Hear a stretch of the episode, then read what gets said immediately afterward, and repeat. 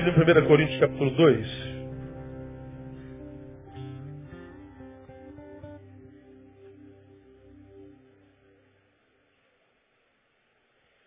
Primeira Coríntios capítulo 2. Eu acredito que essa epístola, principalmente esse capítulo, e até esse versículo que eu vou ler, é, sejam, ah, ou seja, dos mais conhecidos da Bíblia Sagrada. Acredito que ninguém aqui convertido é, nunca tenha ouvido desse versículo, que é o versículo 18, que diz assim, porque a palavra da cruz é deveras loucura para os que perecem, mas para nós que somos salvos é o quê? É o poder de Deus. 1 Coríntios capítulo 1. Eu falei dois. 1,18.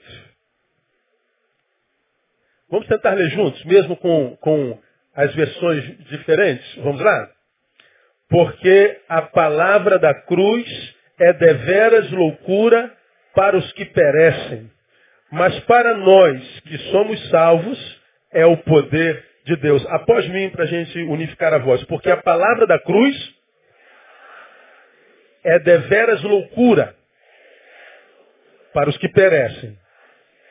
Mas para nós, que somos salvos, é o poder de Deus. Não já ouviram falar desse versículo? Todos nós já ouvimos falar desse versículo. Paulo escreve a uma das igrejas mais carnais do Novo Testamento, que é a igreja de Corinto. Uma igreja para a qual ele escreve também de Éfeso duas cartas, a primeira e a segunda. E as duas cartas são de exortação.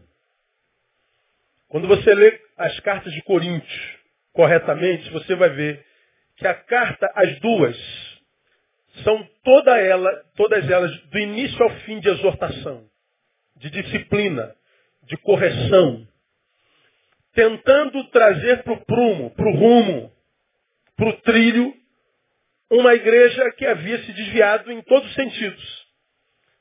Primeiro teologicamente, evidentemente, depois sociologicamente, evidentemente, que o desvio teológico que leva ao social vai causar desvios internos na igreja. E quando a igreja passa por desvios internos, o resultado é que ela se torna sal insípido. Por causa da doença do lado de dentro, ela perde a capacidade de influenciar do lado de fora. Por causa da doença do lado de dentro, ela perde a sua capacidade de mudança, de influência do lado de fora. É exatamente o que havia acontecido com a igreja de Corinto. Uma igreja que, se você ler detalhadamente os dois, os dois versículos, os dois livros, você vai estar diante de uma igreja que nos assusta. Paulo, então, sabe do que acontece na igreja de Corinto. Não vou falar da história de Corinto para a gente é, é, ganhar tempo. Então, ele começa a escrever as cartas para a igreja de Corinto. Não é uma carta doutrinária, é uma carta exortativa. Mesmo quando lá na segunda ele fala sobre o dom de línguas, ele não está escrevendo uma doutrina, porque já, já, havia falado sobre ela. Ele está tentando trazer a igreja para a visão correta a respeito da doutrina. Paulo fala sobre procedimento ah, no casamento, ele fala sobre divórcio. Paulo fala sobre, sobre moralidade, Paulo fala sobre divisão, um de Paulo, outro de, de, de Apolo, outro não sei de quem. Paulo, Paulo escreve uma carta e diz, olha, vocês estão todos errados, gente. Vocês estão equivocados em quase tudo. Mas ele deixa claro que a igreja não deixa de ser igreja por causa disso. A igreja não deixa de ser igreja porque adoeceu. A igreja não deixa de ser igreja porque perdeu a visão. A igreja não deixa de ser igreja porque perdeu o poder de influência. Ela continua sendo igreja. Agora, ser igreja sem o cumprimento da missão é ser igreja de forma infeliz. É ser igreja sem sentido. É ser igreja que não presta para nada. Sal que não salga. Vida sem sentido. E vida sem sentido é o que a gente mais encontra na vida hoje. É impressionante. É assustador. Bom, aqui, nesse versículo especificamente, Paulo está dizendo que a palavra da cruz ou a cruz está em observação. Está lá. A palavra que emana dela, ou seja, a mensagem da cruz, o que a cruz comunica, o que a cruz simboliza, está sob análise. E ele diz, um ao analisá-la, diz, loucura, mas não é pouca loucura não, é, é deveras louco a mensagem que vem dela. Eu não acho maluca a mensagem que vem dela. Eu acho muito maluca. É deveras louca. Mas há um outro observador que diz assim, não, essa palavra que emana daí é poder de Deus. Isso é Deus puro, isso é glória de Deus, isso é graça de Deus. Ora, dois observadores olhando para o mesmo lugar, para a cruz. Mas os diagnósticos são completamente antagônicos. É como quem olha para uma parede e diz, isso é branco. Não, isso é gelo. Que gelo, cara? Você está maluco? Isso é branco. Que branco o quê, cara? Chega pertinho, você vai ver que é gelo. Ora, gelo e branco dá para confundir, não dá? Que qual é essa parede nossa aí? Me digam vocês. Hã? Bale. Bege. Não é bege. Ou é bale? Bale. Não é marfim, não? Acho que é marfim. Hã? Creme. Creme? Não. Marfim? Vale. Dá para ser marfim, dá para ser bale, dá para ser creme, dá para ser bege. Agora dá para confundir preto com branco? Não dá. Porque são completamente antagônicos. Mas, olhando a mensagem da cruz, Paulo está dizendo assim, uns vão dizer loucura, mas é muita loucura. Você é um retardado acreditar nessa mensagem. O outro diz, não, rapaz, isso é poder de Deus. Você quer conhecer o poder de Deus? Passa pela cruz. Acredita na mensagem da cruz. Não, isso é insanidade. São coisas completamente antagônicas. Do que, que Paulo está falando? Paulo fala de dois olhares sobre a cruz. Paulo fala de duas perspectivas sobre o mesmo tema. É disso que Paulo está falando. Ele fala da dubiedade do olhar dos observadores. O objeto é o mesmo. Os olhos é que são diferentes. E Paulo então ressalta a dubiedade desse olhar. E sobretudo, o que que Paulo está comunicando aqui?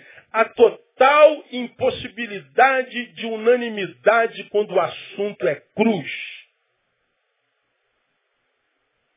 Nunca haverá unanimidade quando o assunto for a cruz de Cristo.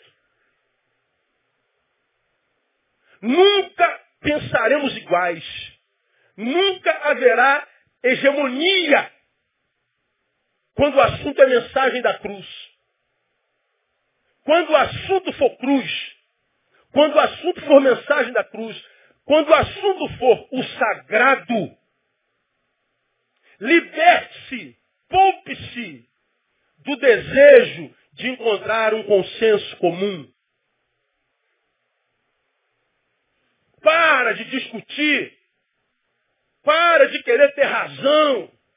Para de sofrer porque não tem discurso suficiente para provar ao que acha que é loucura, que é poder de Deus. Ou para de gastar esforço tentando provar para quem crê que é poder de Deus que isso é loucura, porque isso é loucura. Loucura não é tentar provar para quem crê que é poder de Deus que aquilo é loucura. Loucura não é tentar provar para quem acredita que aquilo é loucura, que aquilo é poder de Deus. Loucura é a gente acreditar que a gente possa convencer alguém a respeito do sagrado através do discurso. Está entendendo o que eu estou falando?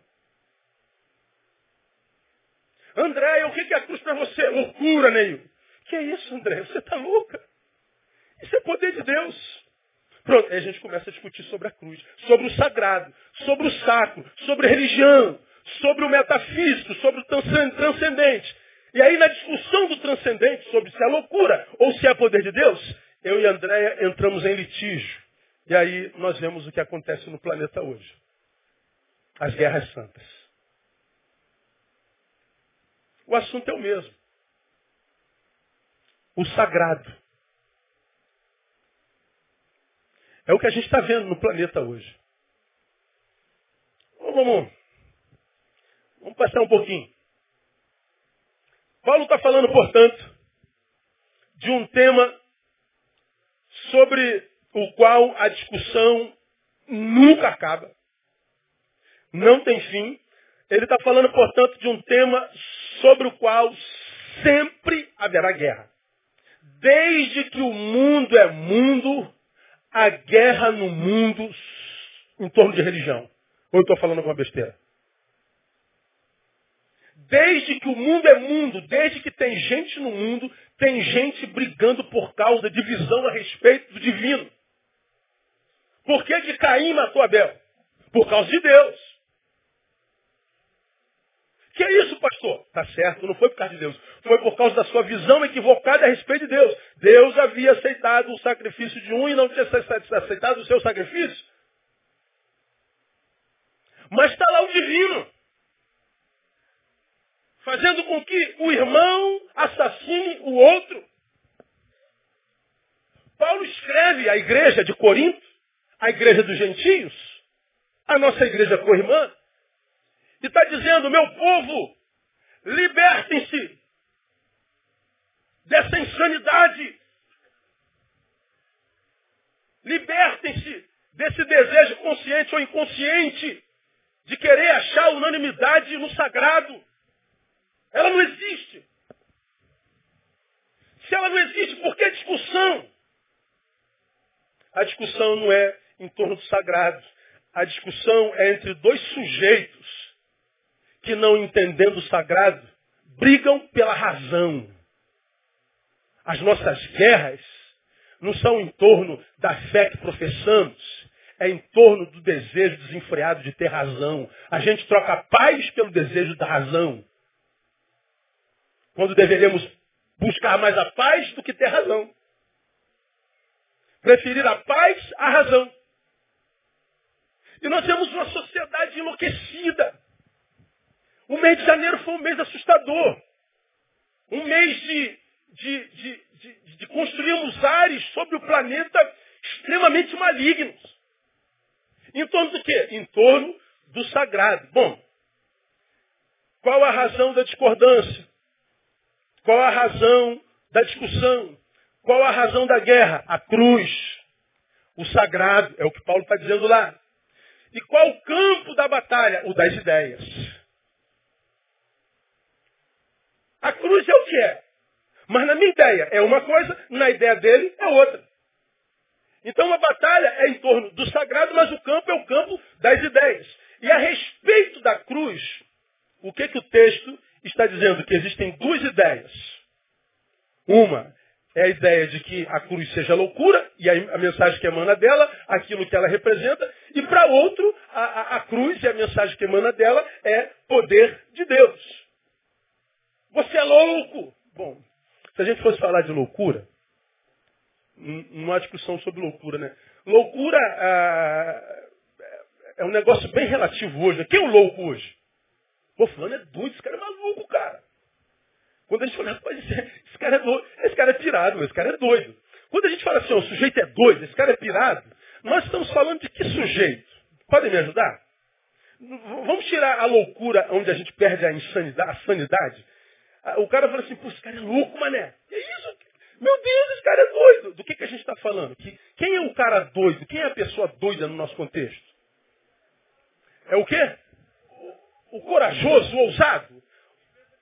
O que pensa diferente. O que não se adequa ao status quo. O que não respeita parâmetros. O que não mede é, é, é, consequências. Ai meu Deus, cara, você vai fazer isso? Não faz isso não, cara. Você, olha as consequências. Ele não mede consequências. Quando uma, uma, uma sociedade estabeleceu um limite e vive dentro desse limite, quem é o louco? O louco é o que transpassa o limite. O louco é o que não se adequa ao status quo. O louco é o que não se adequa aos parâmetros instituídos pela sociedade, pela moralidade. O louco é o que vai além. Agora, uma pergunta que eu faria aos irmãos. Se a sociedade inteira enlouqueceu, E no meio dessa sociedade louca, aparece um sujeito que a sociedade louca chama de louca, chama de louco. Quem, o que de fato esse cara pode ser na verdade? Não ouvi? O saudável. Vamos imaginar, a sociedade enlouqueceu. Já ouviu essa frase? Meu Deus, cara, o que está acontecendo com a gente? Está todo mundo maluco. Então, a sociedade enlouqueceu. Aí essa sociedade, ou seja, o todo de gente enlouquecido, no meio desse todo de loucos, aparece um sujeito que o todo chama de louco. Bom, esse único louco, que os loucos chamam de louco, pode ser, na verdade, o único saudável. O conceito de loucura é relativo. Bom, não há discussão aí. Mas, quando o assunto é poder de Deus, o que, que é isso? Ah, a mensagem da cruz é, é o poder de Deus. Mas para nós os salvos, a cruz é o poder de Deus. O que, que é o poder de Deus? Quem são os salvos para Paulo? Na cabeça de nós cristãos, Salvos somos nós. Salvo é o evangélico. Salvo é o batista da Igreja Batista Betânia, é o pentecostal. Salvos são aqueles que nós chamamos de irmãos. Quando nós lemos a Bíblia, nós estamos lendo como quem está no lugar de Paulo, dizendo nós os salvos. Mas vamos imaginar que essa palavra, que não é uma propriedade exclusiva dos evangélicos, essa mesma palavra esteja sendo lida lá no centro espírita kardecista. E lá o, o líder é, kardecista esteja lendo esse mesmo capítulo. É, a, para os perdidos é, é loucura, mas para nós, os salvos. Agora, quem está incluso entre o nós, que é salvo, são os kardecistas. Mas lá igreja católica tem, tem alguém lendo esse mesmo capítulo dizendo nós, os salvos. Lá na outra religião, também está lendo o mesmo capítulo, nós, os salvos, é o poder de Deus. O que, que é dizer que nós somos salvos? O que quer dizer que nós acreditamos que é poder de Deus? O que, que é isso? Então, eu penso que aqui exatamente aqui, sobre o que é ser salvo, o que é acreditar que a cruz é poder de Deus, que reside, é, na minha concepção, a nível mundial, um grande equívoco. O equívoco, como já falei, está na visão que nós temos da coisa e não a coisa em si. A cruz não está em crise, nunca foi crise e nunca entrará em crise. Ela é autossuficiente, o que ela havia comunicar já está comunicado. A crise está na ideia de quem a analisa. A crise está no sujeito. Não a crise no sagrado. Não é a religião o problema não é o fato de crer que produz desgraça entre os homens. O problema não está fora, não está no objeto adorado, na coisa adorada, seja lá que coisa estamos falando. Não é religião. É o sujeito. O que está gerando guerra o que está desconstruindo a nossa capacidade de ser gente com saúde não é religião, como essa geração está tentando jogar na nossa cabeça. Desconstruindo a ideia de tanto crente a respeito de Deus, a respeito da fé, a respeito da religião. De tanta gente que já viu a cruz como o poder de Deus, que agora vê como loucura. O problema não está na cruz, não, seu Zé Mané. Está na ideia. Não há um lugar onde eu vá pregar, dar uma aula, participar de um fórum, que não se fale da desgraça da religião. Da religião como diria o cara lá atrás, como ópio do povo, como a droga do povo. O problema disso tudo que está acontecendo na terra, criando essa egrégora maldita, esse ar que nós respiramos, cheio de carnificina, de maldade, de divisão, de solidão, de vida sem qualidade. Isso é a religião. Viva o ateísmo, não. O problema não está nem no, no, no, na loucura da cruz e nem no poder da cruz. Está na incapacidade do sujeito de ler aquilo que vai além do biológico. Não há crise na cruz. Não há crise na religião. A religião está aí, sempre foi o que é. O que está em crise é o homem. Quem está em crise somos nós. Porque se os do Islã estão matando os cristãos no Oriente Médio, tem aqui no Ocidente é, dos, do Islã e, e cristãos vivendo muito bem.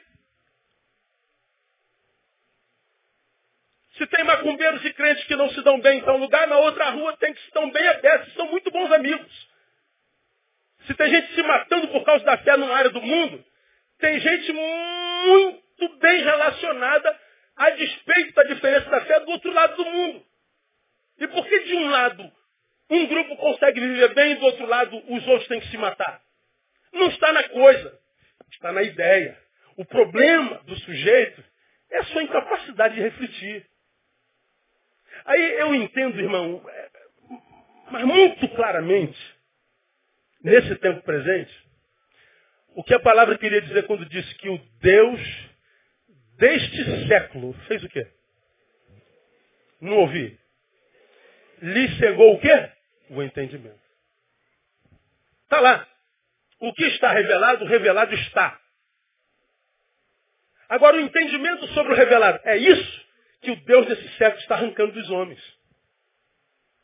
Essa, essa incapacidade de enxergar o óbvio. Eu fico assustado quando, quando, quando eu, eu olho a produção dessa geração. Quando eu olho para o que emana de tantos irmãos meus. Para o que é produzido por cada um de vocês. Eu, eu me espanto. Não pelo que foi produzido, mas pela incapacidade de perceber o que está produzindo. Pela incapacidade de enxergar o óbvio. Bom, vamos, vamos adiantar. O equívoco está aqui. Não é na religião, o problema não é na religião. O problema não é na cruz. O problema não é na coisa, o problema não é em Deus, o problema não é em Alá, o problema não é em Shiva, o problema não é em nada, o problema é em nós. O problema se dá no campo das ideias. Quem quer restaurar vida, quem quer viver vida com qualidade, não tem que pensar só no Deus que serve, na religião que professa, se vai professar ou não vai professar, se vai crer ou não se vai crer, se é poder de Deus. Isso, isso é importante? É. Mas mais importante que isso, é restaurar a sua capacidade de se relacionar com isso que você está bancando enquanto fé Positiva ou fé negativa, porque se você é teísta, você crê em Deus. Se você é ateísta, você crê na inexistência de Deus. Ambos estão vivendo em torno do mesmo Deus, só que em opostos. Para aumentar nas ideias. Nunca no sagrado. Nunca.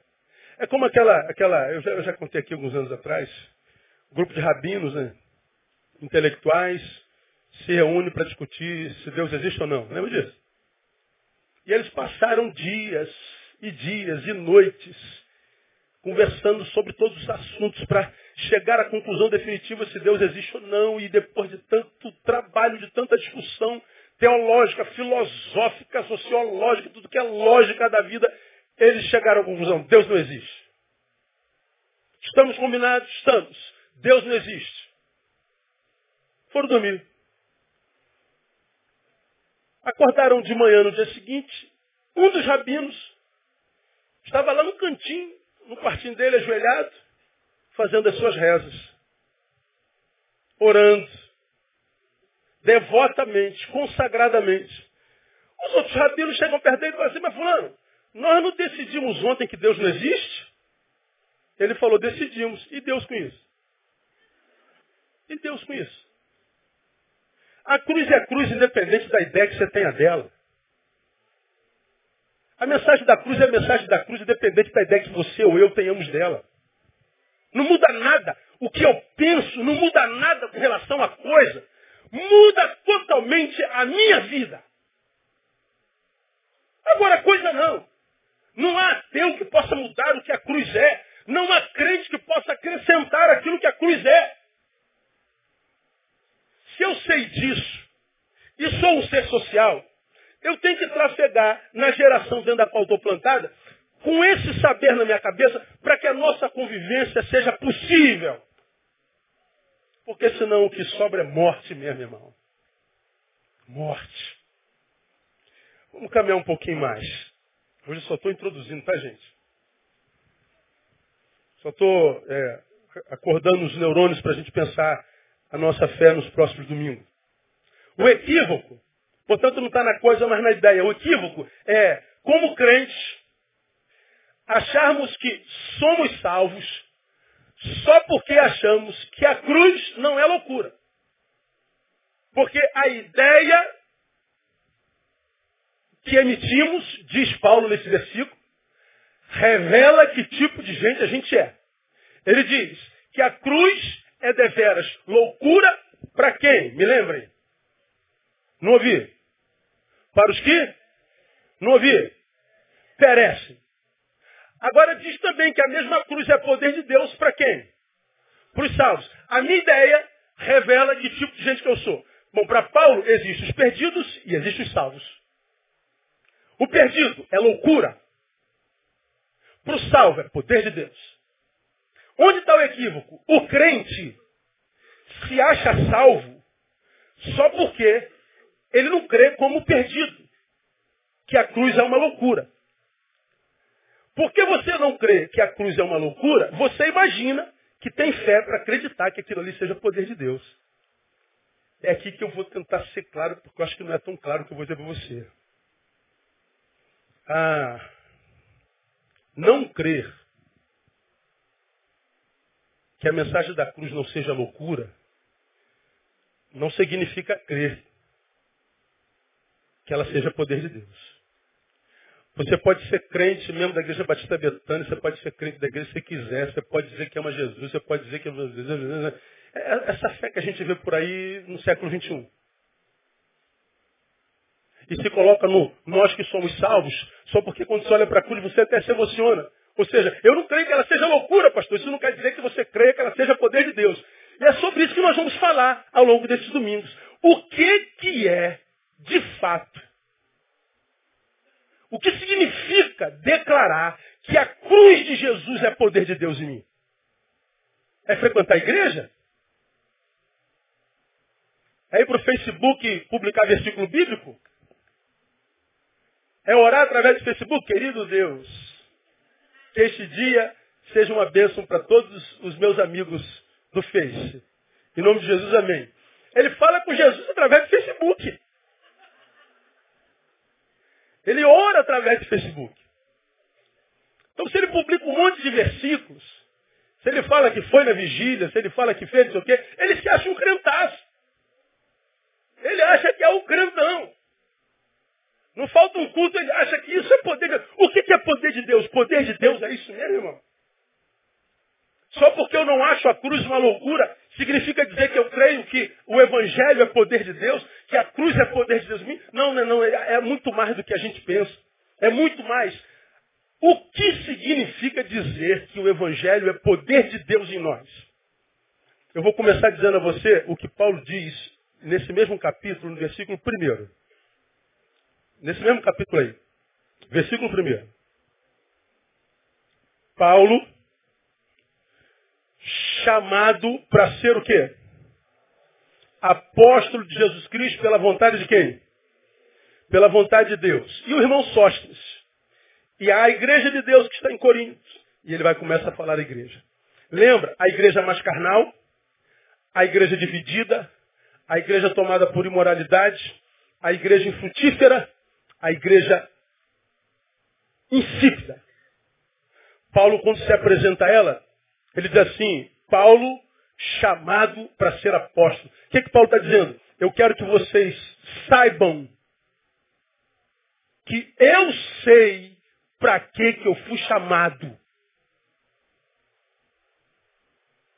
Quem está escrevendo para vocês, igreja de Corinto, não é um pastorzinho que tem crise de identidade, não é um pastorzinho que, que, que, que, pastoreia uma igreja que nasceu de outra, por divisão, que tem crise de identidade, que, que, que se apega a títulos, que se apega a cargo. É, não estou falando na qualidade de um pastorzinho que é pastorzinho só porque a, a, é filho do, do, do bispo tal, não. Eu quero que vocês saibam, igreja de Corinto, diria Paulo, que eu sei quem eu sou, sei quem me chamou e para que eu fui chamado.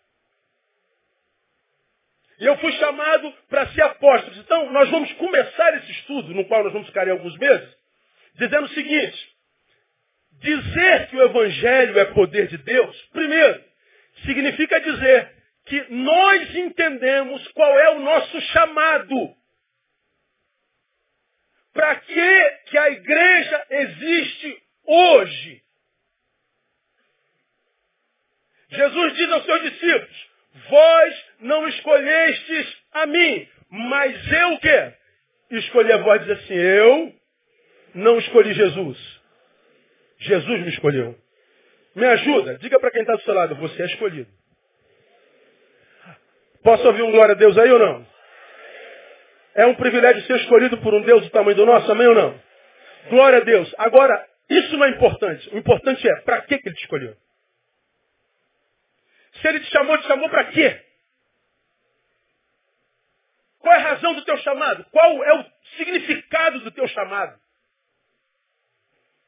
É como que se. É, a, pastor André, por favor. Lá vem um mico, né?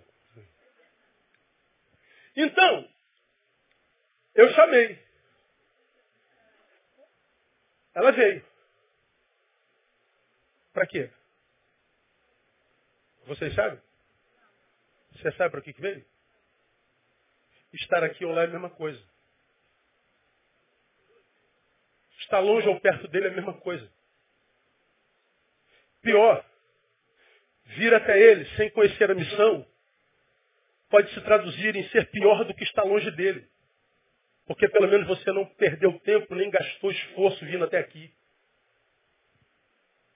Aceitar o convite, vinde, sem saber para que, que ele está dizendo ide? É vir à toa. Porque não há na igreja de Jesus, nem na mensagem da cruz, vinde sem ide.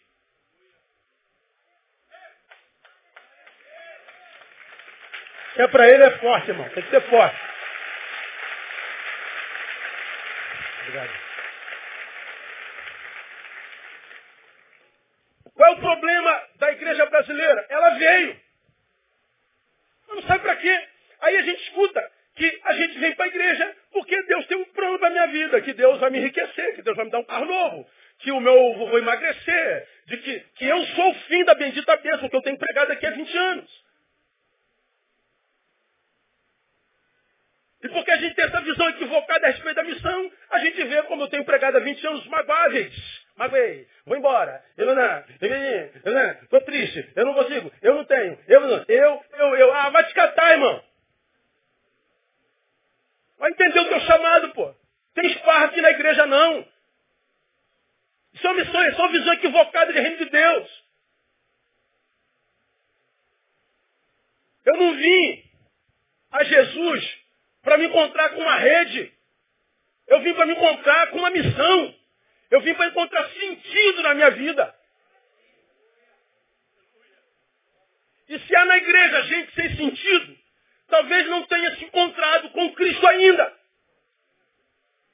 É por isso que não permanece na igreja. Porque a igreja é lugar de crente, de convertido. Se não é, não vai ficar por muito tempo mesmo não, pô. Não existe vinde verdadeiro que não venha seguido do ide. E os que vêm e não vão, ficam aqui paralisados, sendo Deus da própria fé, querendo ser servido e adorado. Vão olhar para a cruz e vão dizer, não, isso não é loucura para mim, mas também não é poder de Deus. E aí nós ficamos do lado de cá, do ocidente cristão, olhando para o lado de lá, para o oriente islâmico, dizendo essa gente é louca. Talvez seja. Mas por que, que eles são loucos? Por causa do mal que fazem. E nós não seremos loucos. Por quê? Por causa do bem que não fazemos. Porque no Evangelho, o mal praticado é semelhante ao bem não praticado. Porque aquele que sabe fazer o bem e não faz, peca. Só há excesso lá, porque há recesso cá. Só há invasão lá, porque há omissão cá. E aí a gente consegue ver, a gente fica vendo as discussões, a gente fica vendo as, as celeumas, os pseudos intelectuais que acham que são intelectuais porque estão jogando frase na rede o tempo inteiro. Porque agora não creio mais, agora sou ateu. Porque a ideia dele mudou. Porque a ideia dele mudou. Ele acha que o que mudou foi a cruz. O que mudou foi você, José Mané. Pastor, está com raiva? Não, não, eu fico, eu fico, eu fico, eu fico animado com a palavra, com, com, com o que eu creio. A fé é racional. A fé se justifica. Não é essa palhaçada que a gente vê na igreja brasileira hoje, não. O equívoco está nisso aí. Porque dizer que o Evangelho é poder de Deus significa dizer que nós entendemos o nosso chamado. Paulo está dizendo, meu chamado foi para ser apóstolo de Jesus Cristo. Apóstolo é enviado. Ou seja, ele apareceu para mim na estrada de Damasco. Não é para que eu me apegasse a ele, mas para que ele me preparasse e me enviasse para mais longe.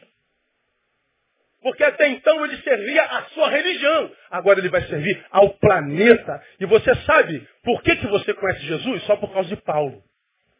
Se Paulo não tivesse se encontrado com o seu chamado, esse culto não estava acontecendo.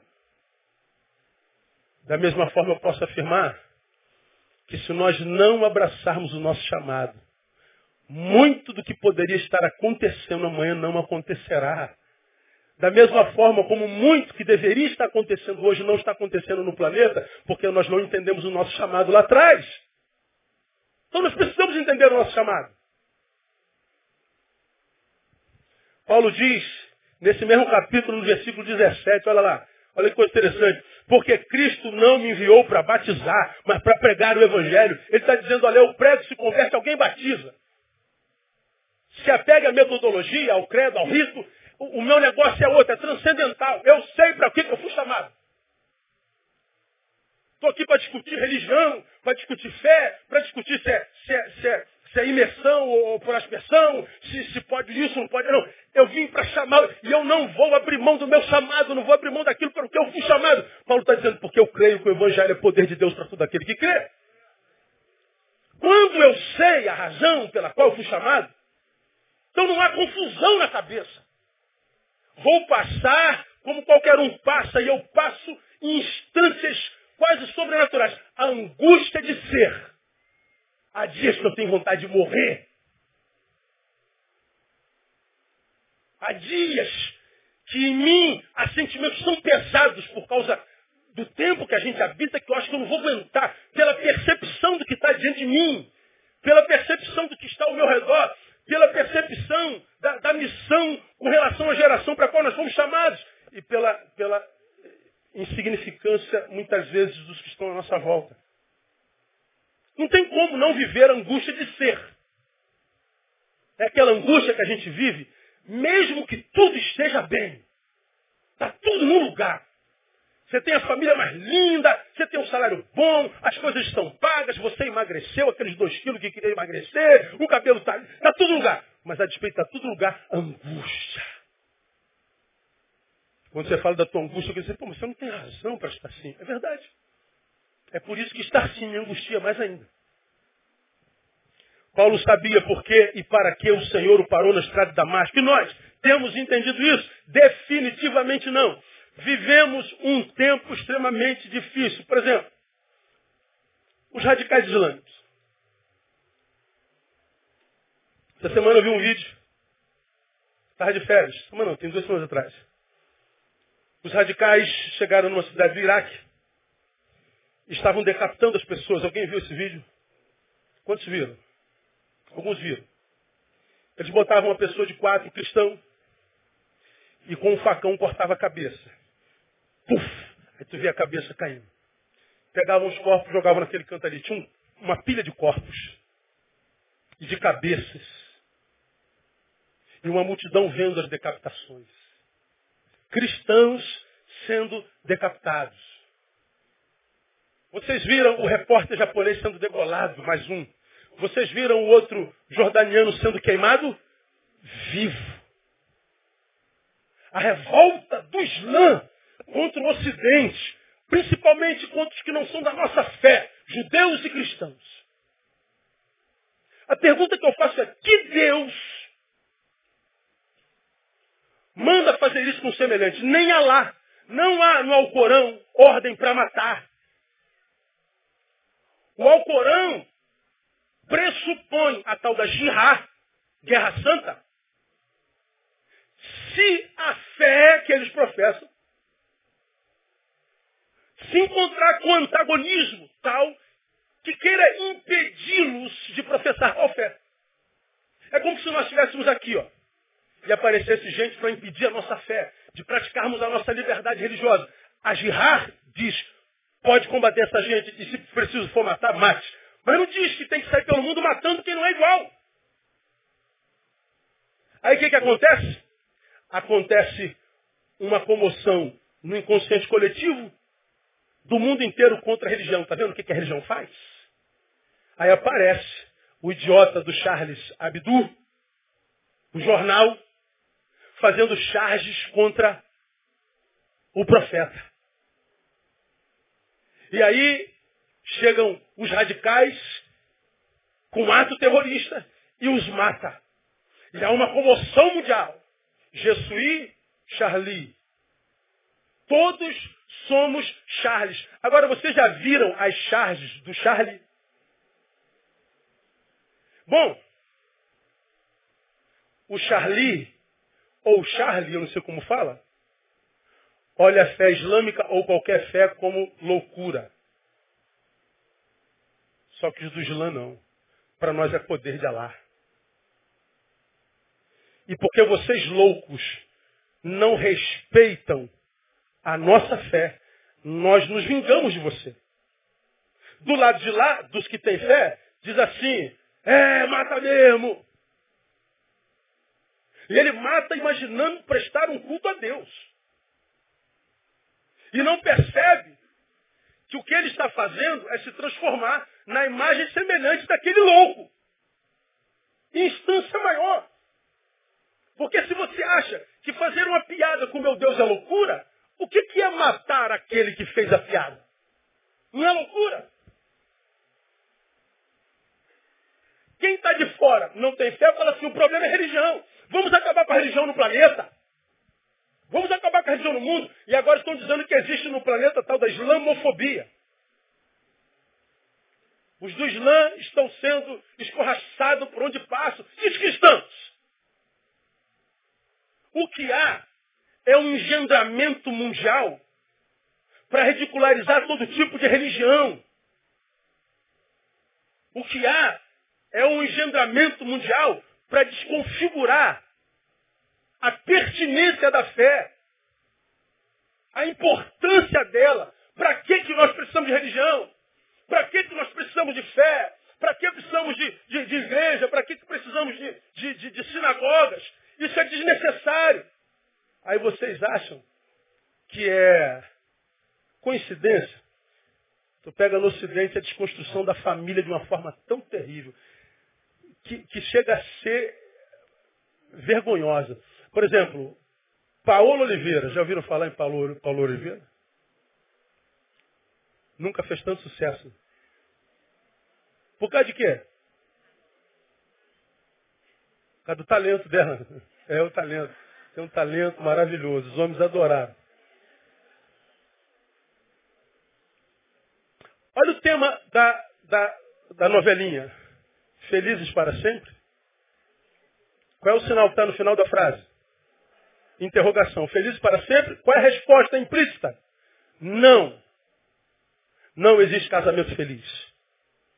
Não existe fidelidade. Não existe honra. não existe verdade. Nem entre marido e mulher, nem entre irmãos e irmãos, nem entre amigos. Não existe felicidade. Isso é uma mentira.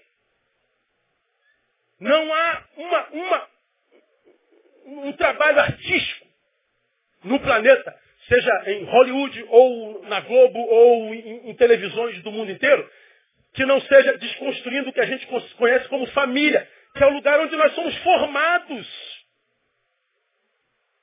É o lugar onde nós somos educados. Na escola nós somos escolarizados. A educação é em casa. Nós estamos vendo no planeta acontecendo o engendramento, a gente não sabe por quem e por quê, que na verdade é a desconstrução do alicerce. Tudo que é alicerce sobre o qual a sociedade organizada existiu até hoje, está sendo desconstruído. E aí, nós vemos os ares ficando ares densos. Você olha para a economia brasileira, meu irmão. Luz, gasolina, a água some. Como é que a água some de um dia para o outro? E você vê que o desconforto é mundial, o desconforto é nacional, o desconforto é em todas as áreas da sociedade. A sensação que eu tenho é que eu estou sentado em cima de um barril de pólvora. A qualquer hora esse negócio explode. Você tem essa sensação também, não? Dá medo. Uma loucura. Petrobras. Bilhões e bilhões e bilhões. Eu fico perguntando, um cara só levou 200 milhões. Que, que esse cara vai fazer com 200 milhões? Vai botar isso aonde? Mas o cara quer mais, é um negócio louco. Nós estamos vivendo uma, uma, uma insanidade coletiva.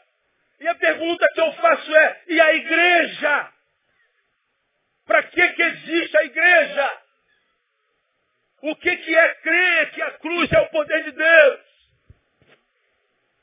Aí eu olho para a realidade da minha geração, aí tem que conviver com gente na igreja brigando por cargo. Quando eu vi aquele jovem, eu, eu, eu mostrei o vídeo para André, aquele garoto sendo decapitado, a cabeça dele caiu. Eu me ajoelhei e falei, Deus, tem misericórdia por causa do pastor idiota que eu sou, desse imbecil no que eu me tornei. Meus irmãos sendo decapitados, meus irmãos sendo queimados vivos, meus irmãos lutando para sobreviver como Xande lá na Nigéria, que saiu com as suas crianças porque senão eles morreriam também. Vocês acompanharam o que está acontecendo na Nigéria? O Xande que teve aqui. E a gente está aqui brigando por oportunidade para cantar. A gente aqui está discutindo quem tem mais Espírito Santo, quem tem mais Espírito Santo. A gente está aqui achando que é abandonado por Deus. Deus, eu não consigo emagrecer, Deus. Eu não vou mais para a igreja, Deus. João falou que eu sou gordo, que eu sou magro. Falou que eu sou feio. Eu digo, Deus, tem misericórdia de mim, Deus, por ainda alimentar um negócio desse. A maioria da crise de vocês é tudo em torno de Facebook. Faz um comentário contrário à tua postagem. Pronto. Pastor, eu vim aqui reclamar porque a irmã falou isso de mim. Mas falou na sua cara? Não, ela publicou. Eu falei, irmão, não quero nem saber. Se os problemas é de tecnologia, nem, nem passe perto de mim. passe bem longe de mim. Que eu não dá mais para brincar com esse negócio. Existe na filosofia. Ah, meu tempo terminou. Existe um negócio na filosofia chamado Zeitgeist. Zeitgeist. É um termo alemão que traduzido é espírito da época. Que diz que cada época tem um espírito, tem um, tem uma egrégora, um ar. O espírito dessa época é, é impenetrável, irmãos. Parece que, que graça e alegria não chove mais, que parece que chove chuvas ácidas. Você acorda mal, passa o dia mal e dorme mal. As nossas fontes estão sendo fechadas. Nós não temos mais pessoas fontes. Nós não temos mais lugar para nos alimentarmos de coisas boas. Não, não, não há fontes, não há, não há. Meu Deus, onde é que eu vou? Para quem que eu recorro? Aonde é que eu encontro uma palavra sóbria? Não, a gente está lutando com os demônios vem à igreja. igreja evangélica acha que a igreja é abençoada ou não abençoada em função do que acontece no culto, no templo. Aqui dentro desse prédio. A igreja é bênção pelo que acontece aqui dentro. Aí tá vendo os malucos aí, com as suas batalhas espirituais para tirar o. E o mundo pegando fogo. E o sal dentro do saleiro, um grão brigando com o outro, para ver quem tem mais poder. Cara, eu me acho tão, tão ridículo, eu me acho tão pequeno, eu tenho, eu tenho vontade de. Falei, Deus, eu não tenho competência para pastorear nesse tempo. Que eu não aguento essas coisinhas. E olha que aqui acontece pouco, irmão, nossa igreja. Meu Deus, vocês são uma bênção na minha vida. Porque eu não perco tempo com essas besteiras. É que eu atendo muita gente, eu rodo o Brasil. Eu estou inserido na, na, no reino, eu não sou pastor de uma igreja local, eu sou pastor de reino. Eu, eu, eu, eu sei o que está acontecendo. Eu não estou em torno do meu umbigo, como a maioria das pessoas. E perceber esse tempo, esse eh, zeitgeist, esse espírito da época é, é extremamente angustiante. E talvez seja por causa desse espírito que gera medo, a sensação de que a gente está sentado no barril de pólvora, que Adélia Prado, você vai se lembrar disso aqui, Adélia Prado, num, dos seus escritos, ela escreveu assim, Deus de vez em quando, Deus de vez em quando me tira poesia. Eu vejo pedra, aí eu olho pedra, o que eu vejo é pedra. Nunca essa frase se falou tanto no meu coração como nessas férias. Às vezes Deus me, olha que às vezes Deus me tira poesia. Eu olho pedra e vejo pedra. Que, que a Adélia Prata está dizendo? Eu perdi encanto. Tem vezes que eu perco encanto. Tem vezes que eu perco entusiasmo. Tem vezes que eu perco a capacidade de, de transformação. Eu, eu, perco a poesia. Aí eu olho para uma pedra e só vejo uma pedra. Eu, eu exemplifico para vocês esse negócio que eu quero mostrar para vocês. Bota, bota a foto aí, irmão. Está vendo a primeira imagem lá? Essa aqui? A paixão de Cristo. Miguel Ângelo. Você sabe o que é isso? Isso é uma pedra, só que com poesia. Miguel Ângelo olhou para uma pedra com poesia. O que, que ele tirou de dentro da pedra? Paixão de Cristo. Passa outra foto. O beijo, Rodan. Você sabe o que é isso aí? O que, que é? Uma pedra. Só que vista com quê? com poesia, com encanto. Ele olha para a pedra e diz assim, pô, estou vendo um casal se beijando dentro dessa pedra. Eu vou tirar esse casal daqui. Ele tirou por causa da poesia, por causa do encanto. Passa mais umazinha só. Quem é esse aí? Davi. Miguel Ângelo. Sabe o que é isso? Uma pedra. Adélia Prado diz assim, às vezes Deus me tira o encanto, eu olho uma pedra, e eu vejo uma pedra. Eu não consigo ver o Davi dentro dela. Eu não consigo ver a paixão de Cristo. Eu não consigo ver o beijo como Rodan vê. Eu vejo uma pedra. Sabe o que a cadeira está dizendo? Está dizendo assim, se a gente perde o encanto, se a gente perde a poesia, se a gente perde o entusiasmo, o que a gente vê é só a pior parte. Só o bruto. Aí o que, que acontece? Uma pedra roçando na outra só dá dor. As relações vão ser só de, de beligerância. Porque o que, o que esse tempo, esse espírito da época está tirando de nós é poesia. Mexendo com as nossas ideias. A cruz continua lá, a mensagem continua lá, a religião continua lá, mas nós estamos perdendo a capacidade de nos mover no campo das ideias, estamos perdendo a poesia, a, a vida está muito pedregosa, muito pesada, os ares estão densos e a vida angustiosa. Para que, que existe a igreja nesse tempo? Para devolver o encanto, para devolver o entusiasmo, para ser uma referência de saúde para o planeta. Olha que coisa interessante, terminei. A palavra entusiasmo é uma palavra grega, enteos. Estar entusiasmado é estar em Deus, em Teós.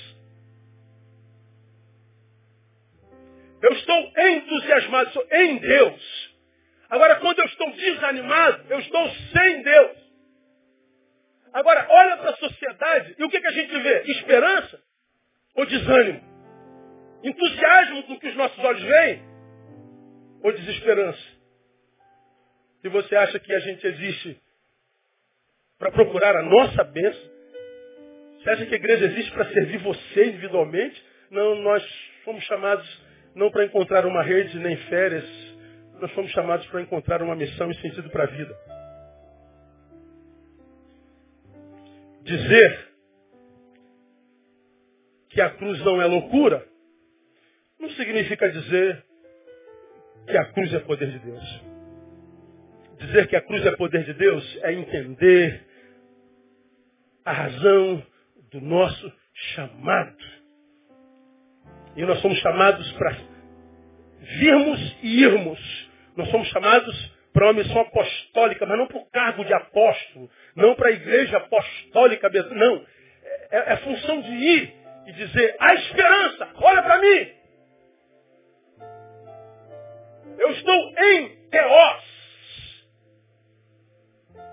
Eu estou entusiasmado. Porque senão, você essa juventude vazia de 15, 16, 18 anos, achando que já sabe tudo, desconsiderando os valores, os ensinos dos pais, e sendo carcomido por essa geração sem sentido algum.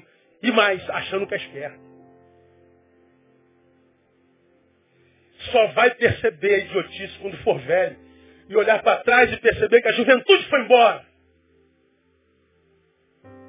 E aí vai dizer, como os muitos que a gente escuta, onde é que Deus estava? No mesmo lugar de sempre. À disposição daquele todo, todo aquele, todo aquele que lutou para que o Deus desse século não lhe cegasse o entendimento. A palavra que nós vamos compartilhar com os irmãos nesses próximos domingos tem a ver com isso. O que, que é declarar que a cruz é o poder de Deus? Primeiro de tudo, significa dizer que nós entendemos o nosso chamado. Vamos falar sobre esse chamado. Não, minha igreja. Como coletividade e como sujeito. Porque, ó, olhe para o lado aí, ó. E se prepare para não ver mais muitos dos que estão ao seu lado. Porque está insuportável. Está insuportável. A vida está se tornando inviável, está ficando difícil mais. Se não for na palavra e pelo poder do Espírito Santo, com sabedoria, se não for para amadurecer nele e fazer como Pedro ensina, que a gente tem que estar pronto para responder com mansidão a qualquer um que nos pedir a razão da nossa fé. Como quem diz, a sua fé é racional, ela tem uma razão. Então quando te pedirem a razão dela, explique, mas com mansidão. Só responde com mansidão quem sabe a razão dela. Porque quem não sabe bate na mesa, grita, briga. Só grita quem não tem argumento. Agora, se nós amadurecemos na palavra, irmão, que o mundo desabe. Que o zeitgeist, que o espírito da época seja de chumbo. Que o mundo vai de mal a pior. Nele, nós vamos poder todas as coisas. Porque é Ele quem nos fortalece. Que Ele nos abençoe. Nos dê graça para entender a Sua palavra. Vamos aplaudi-lo. Vamos ficar em pé. Vamos embora. Aleluia. Oh, aleluia.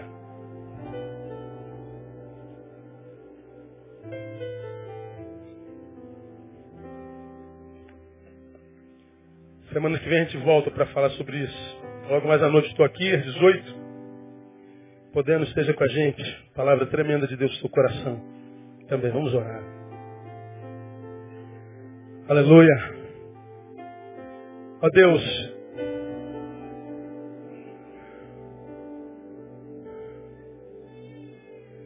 Não há como ouvir a tua palavra e permanecer o mesmo. Tua palavra compunge o nosso coração. E o que nós perguntamos é o que faremos, Senhor.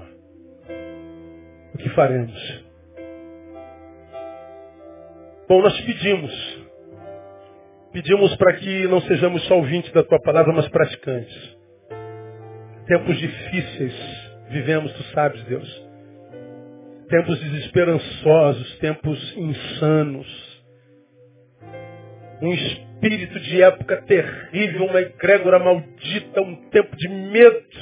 Como disse o Senhor, a sensação de estarmos sentados no, em cima de um barril de pólvora de que a coisa vai explodir a qualquer momento e o medo é o que rege. Deus, a despeito dessa verdade, nós estamos diante de outra. De que o anjo do Senhor acampa-se ao nosso redor e nos livra. Por isso, Deus, nós pedimos, não nos permita viver 2015 como meninos.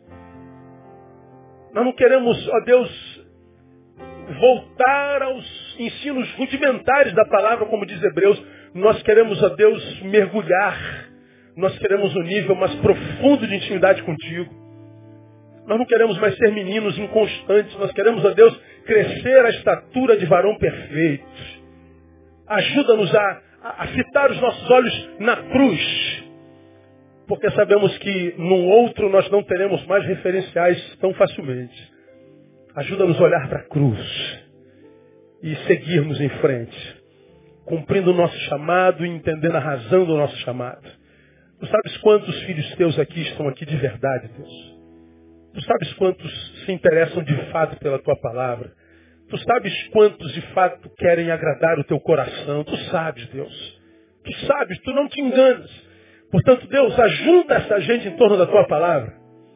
Não permita que nenhum destes se perca.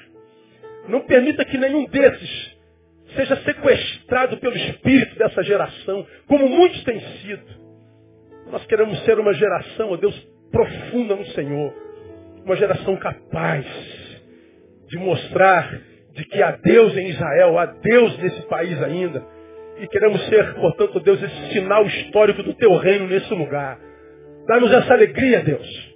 Guarda-nos de nós mesmos. Guarda a nossa ideia guarda o nosso entendimento para que o Deus desse século não segue, para que nós não sejamos o diabo de nós mesmos, enganadores de nós mesmos. Guarda-nos disso.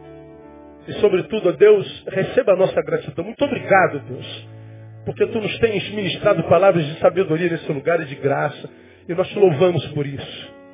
Despeça-nos na paz e traga-nos logo mais. E te pedimos, fale conosco ainda mais nessa noite. Nós te pedimos, gratos, em nome de Jesus, nosso Senhor que reina. Amém. E aleluia. Aplauda ele. Vou em paz. Desculpa o horário. Deus abençoe. Logo mais 18 horas estou aqui. Não se acenda um abraço no teu irmão.